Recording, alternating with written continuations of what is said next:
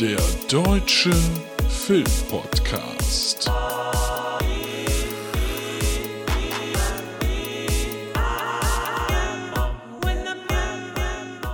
Hallo, na und ho, ho, ho. Es ist äh, noch nicht ganz die heilige Nacht, es ist auch nicht die stille Nacht, aber es ist die Violent Night. Äh, darum soll es heute gehen. Ich wollte den euch schon früher besprechen, aber es kam leider ein, ein kleiner Zahnschmerz äh, in mir auf. Deshalb jetzt einmal äh, kollektiv äh, sehr, sehr viel Mitleid für mich. Ich erspare euch mal die Details. Aber ähm, ungeil. Nichtsdestotrotz soll es jetzt erstmal um Schöneres gehen. Vielleicht um Schöneres, wer weiß das schon so genau. Nämlich, wie gesagt, Violent Night. Und es kommt ja jedes Jahr irgendein Weihnachtsfilm in die Kinos. Irgendwas wird sich immer ausgedacht. Äh, bei Netflix wird das Ganze und bei Prime wird das Ganze geflutet. Gerade bei Netflix ist es unfassbar, was es da alles an Eigenproduktion, Kleinproduktion und so weiter gibt. Und äh, ja, einfach alles, äh, wo ein Cover in Grün und Rot ist, ist dann normalerweise irgendwie ein Weihnachtsfilm. Ähm, sehr viel lieblos hingerotztes Zeug, das ist so. Und in den letzten Jahren war es ja auch irgendwie schwierig, neue gute Weihnachtsfilme zu finden.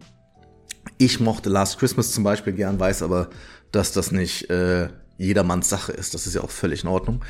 Aber in diesem Jahr schickt sich nun mal äh, mit dem Violent Night vor allen Dingen einer an, das Ganze umzudrehen. Und zwar ist es David Harbour. David Harbour seht ihr auf dem, seht ihr auf dem Cover und es ist die titelgebende Figur des Santa Claus. David Harbour, den ihr ja alle kennt als Hopper aus Stranger Things, der aber in letzter Zeit auch darüber hinaus immer mal äh, wieder versucht hat, irgendwie in, in Film reinzukommen, ob das jetzt in Hellboy war oder in Black Widow. Also den haben wir ein paar Mal gesehen, den sehen wir mit Sicherheit auch noch öfters. Äh, ich liebe den Mann ja auch. Und ähm, die Geschichte des Filmes ist, äh, ja, eigentlich relativ einfach. Es gibt den Weihnachtsmann, das ist jetzt mal so, und der wird eben von David Harbour dargestellt. Ähm, der ist seit diversen Jahren, Jahrhunderten unterwegs als Weihnachtsmann, aber dass das Weihnachtsfest mittlerweile eigentlich nur noch daraus besteht, dass irgendwelche Games geschenkt werden und so, das gefällt ihm nicht so sehr. Deshalb ist er ein bisschen unglücklich und lässt sich eher zulaufen, macht aber trotzdem seinen Job mit allem, was dazugehört. Das ist äh, Storystrang A. Und auf der anderen Seite lernen wir eine Familie kennen, die Familie Lightstone. Und zwar vor allen Dingen erstmal mit Jason und Alexis. Äh, Jason ist derjenige, der in der Familie Lightstone drin ist. Ähm, Alexis ist seine ja, Ex-Frau und die beiden haben die Tochter Lea zusammen. Und jetzt über Weihnachten raufen sie sich zusammen, obwohl die Eltern sich nicht verstehen, um zusammen auf das Familienanwesen der Lightstones zu fahren und ihrer Tochter Lea dort ein schönes Weihnachten ähm, zu bescheren. Das Anwesen ist riesig, also wirklich ein, ein ist, ist fast schon frech. Ne? Wie riesig dieses Anwesen ist und da ist dann, sind wie gesagt diverse Teile der Familie auch noch. Ähm, neben dem Sohn Alex auch noch äh, die Tochter von, von der äh, großen äh, Ali, Ali, wie heißt das? Monarchin der Familie? Ich sage jetzt einfach so. Also die Führerin der Familie, die Gertrud, es ist ja auch völlig egal. Reiche Familie, alles speichelecker und die versuchen an die Kohle von der Mutti zu kommen. Und die Mutti macht aber das Weihnachten so, wie es will. Und ähm, auf einmal tut sich aber auf, dass eine Truppe von Verbrechern unter Scrooge, so nennt er sich, denn sie haben alle ja, weihnachtliche Namen. Es gibt Scrooge, es gibt den Krampus, es gibt Candy Cane, es gibt Sugar Plum, es gibt alles Mögliche, was mit sowas zu tun hat. Und die alle gemeinsam machen jetzt so ein bisschen Invasion in, auf diesem Anwesen und wollen alle, alle Kohle haben. Und durch einen Zufall verschlägt es Santa Claus dort auf dieses Anwesen. Und er macht jetzt so ein bisschen als Ein-Mann-Armee ein auf John McLean und versucht, die ganze Situation zu retten. Das ist die Story und äh, die Story ist natürlich drüber. Und äh, da muss man sich erstmal ein bisschen drauf einlassen. Also äh, für mich hat das am Anfang erstmal gedauert, ähm, mich drauf einzulassen, okay, es gibt jetzt halt einen Santa Claus, gut.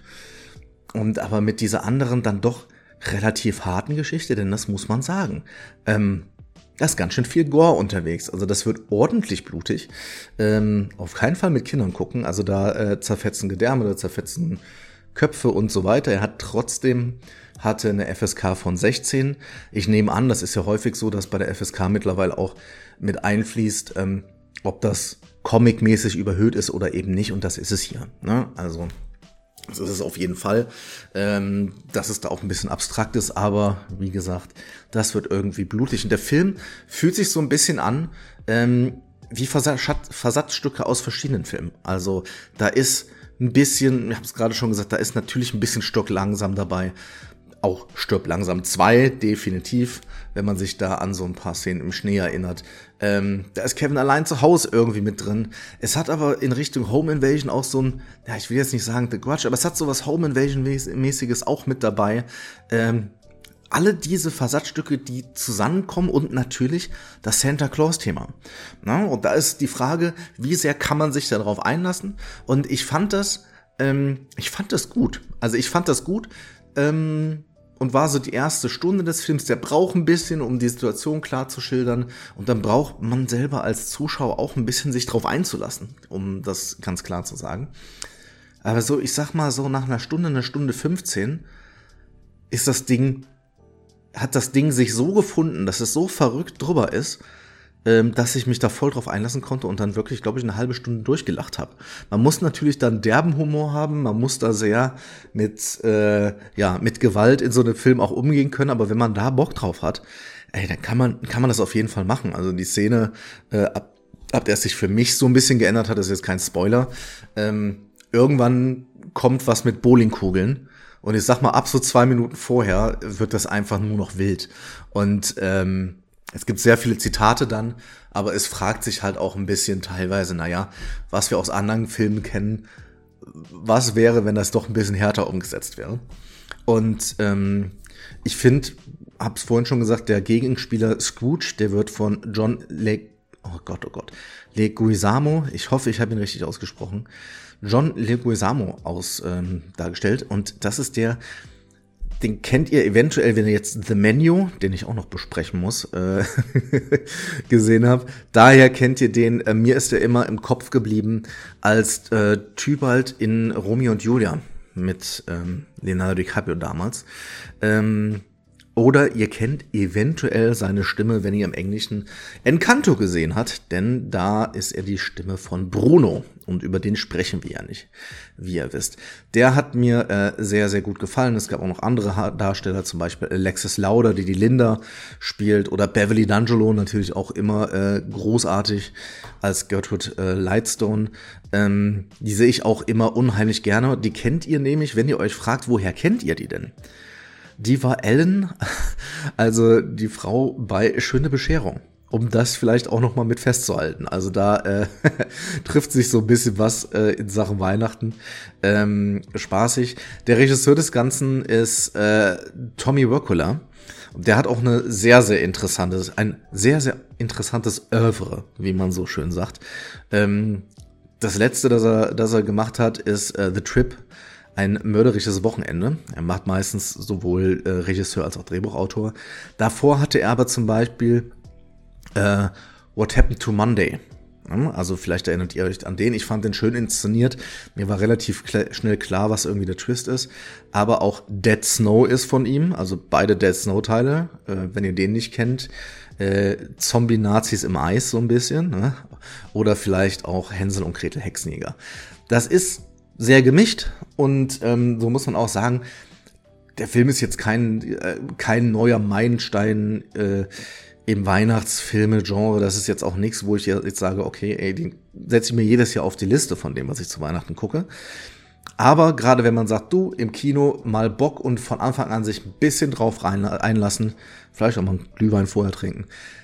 Und wenn man dann, wie gesagt, mit dieser Gewalt so ein bisschen kann, dann ist das völlig in Ordnung und kann man sich angucken. Er ist nicht so lieblos wie die meisten der Weihnachtsfilme und ähm, ja, zum Gehirn ausschalten ist er in der Weihnachtszeit aus meiner Sicht äh, wirklich in Ordnung. Deshalb äh, aus mein, für mich könnt ihr euch den mal angucken, wenn ihr das wollt. Und das gibt von mir ähm, dreieinhalb von fünf möglichen Hollywood-Schaukeln.